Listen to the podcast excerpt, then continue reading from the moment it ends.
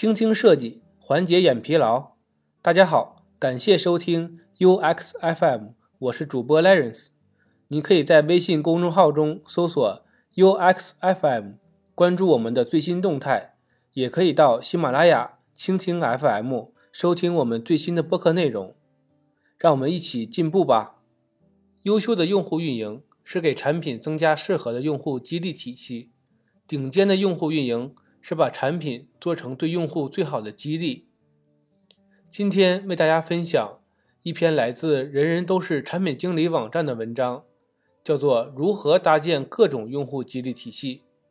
作者呢叫梁彦豪，他通过三个部分为大家分享如何去做用户激励。第一部分呢就是什么是用户激励，第二部分是如何开展用户激励，第三部分呢。是用户激励体系的设计要点。第一部分，什么是用户激励？激励呢是一个管理学的概念，就是组织通过设计适当的外部薪酬形式和工作环境，以一定的行为规范和惩罚性措施，借助信息沟通来激发、引导、保持和规范组织成员的行为，以有效的实现组织及个人的目标过程。简单的说呢，就是让用户感觉爽，然后呢，让用户帮我们达到某些商业目的的事情。它有三个关键点，主要就是明确的商业目的、激励赏金和目标行为。l a r e n c e 以肯德基的儿童套餐为例，为大家讲解这三个关键点。商业目的就是刺激儿童，让家长购买套餐食品，获得更高的利润。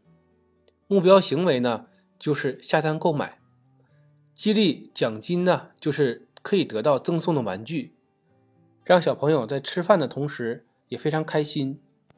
在了解什么是用户激励之后呢，为大家讲解一下如何开展用户激励。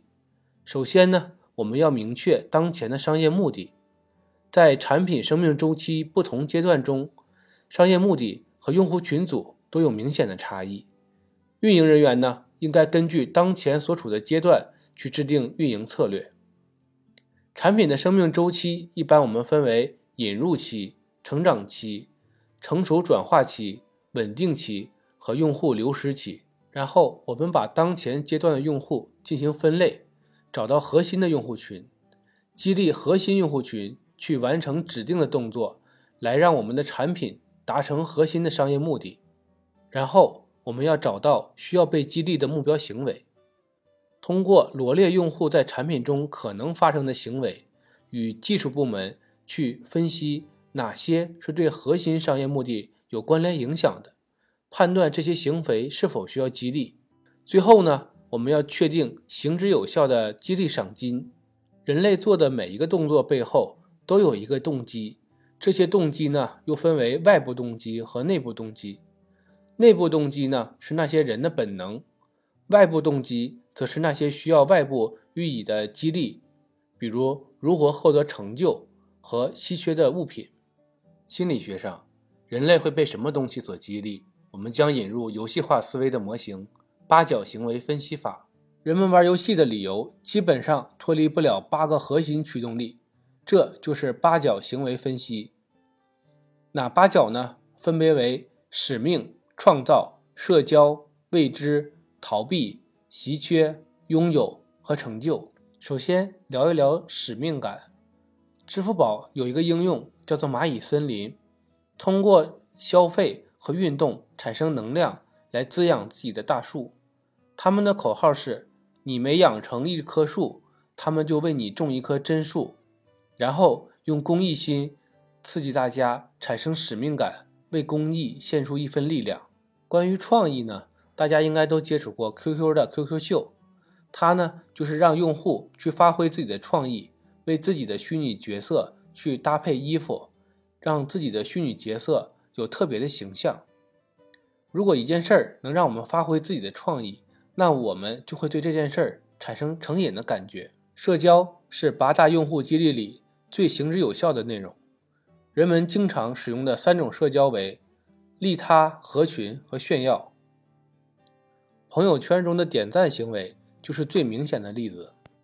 关于探索未知。前一阵子的世界杯呢，很多人都在各种网站上进行竞猜，这个呢就是人类对未知结果的渴望。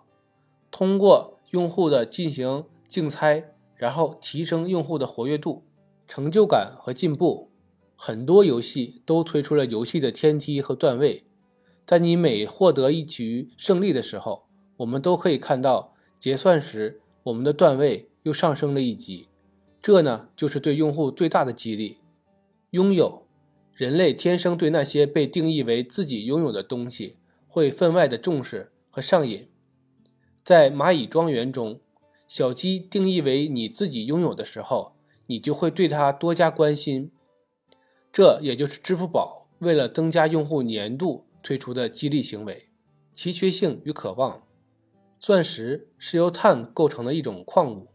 它们本身没有任何意义，但是创意人员由于稀缺性和赋予爱情的含义，让它成为了爱情的代表。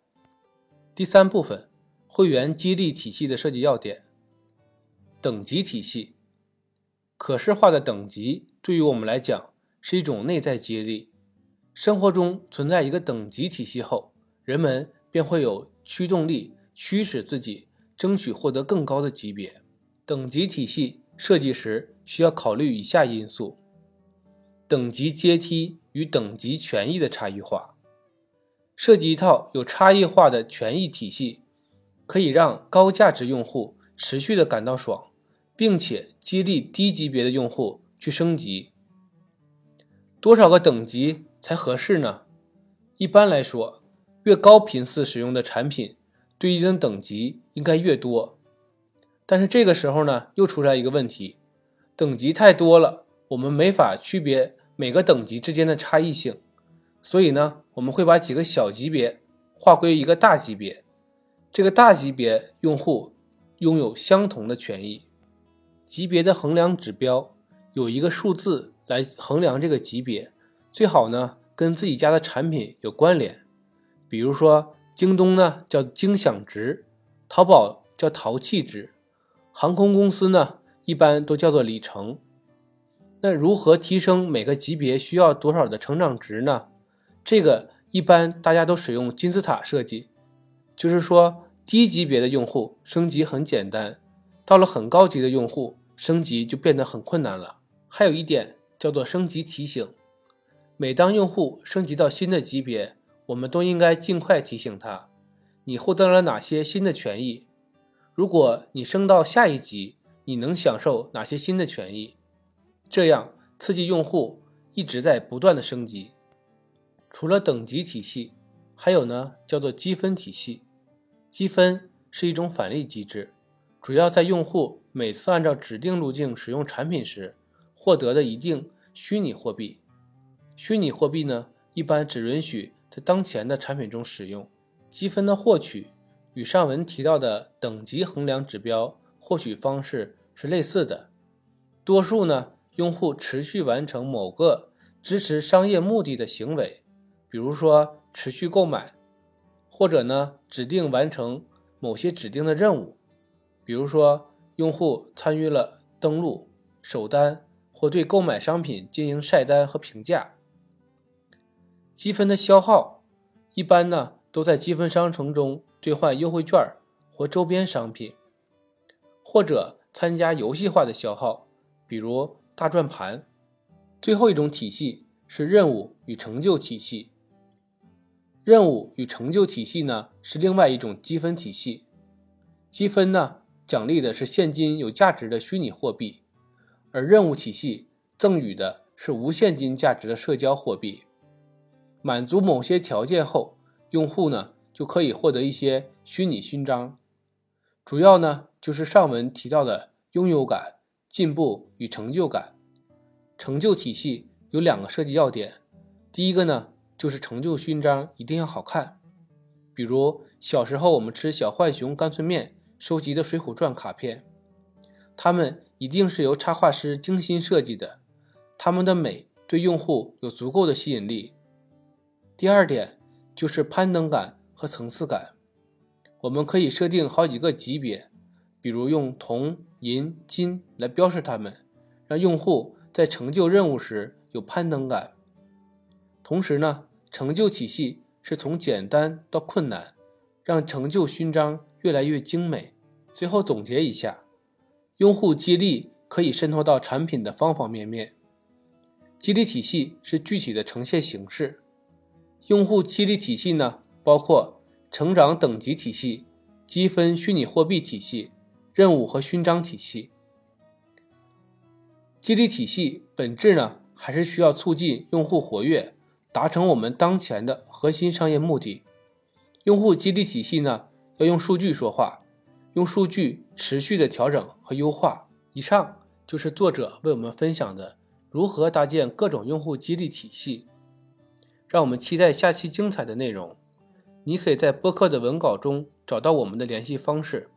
欢迎给我们投稿或者提出建议，让我们把节目做得更好。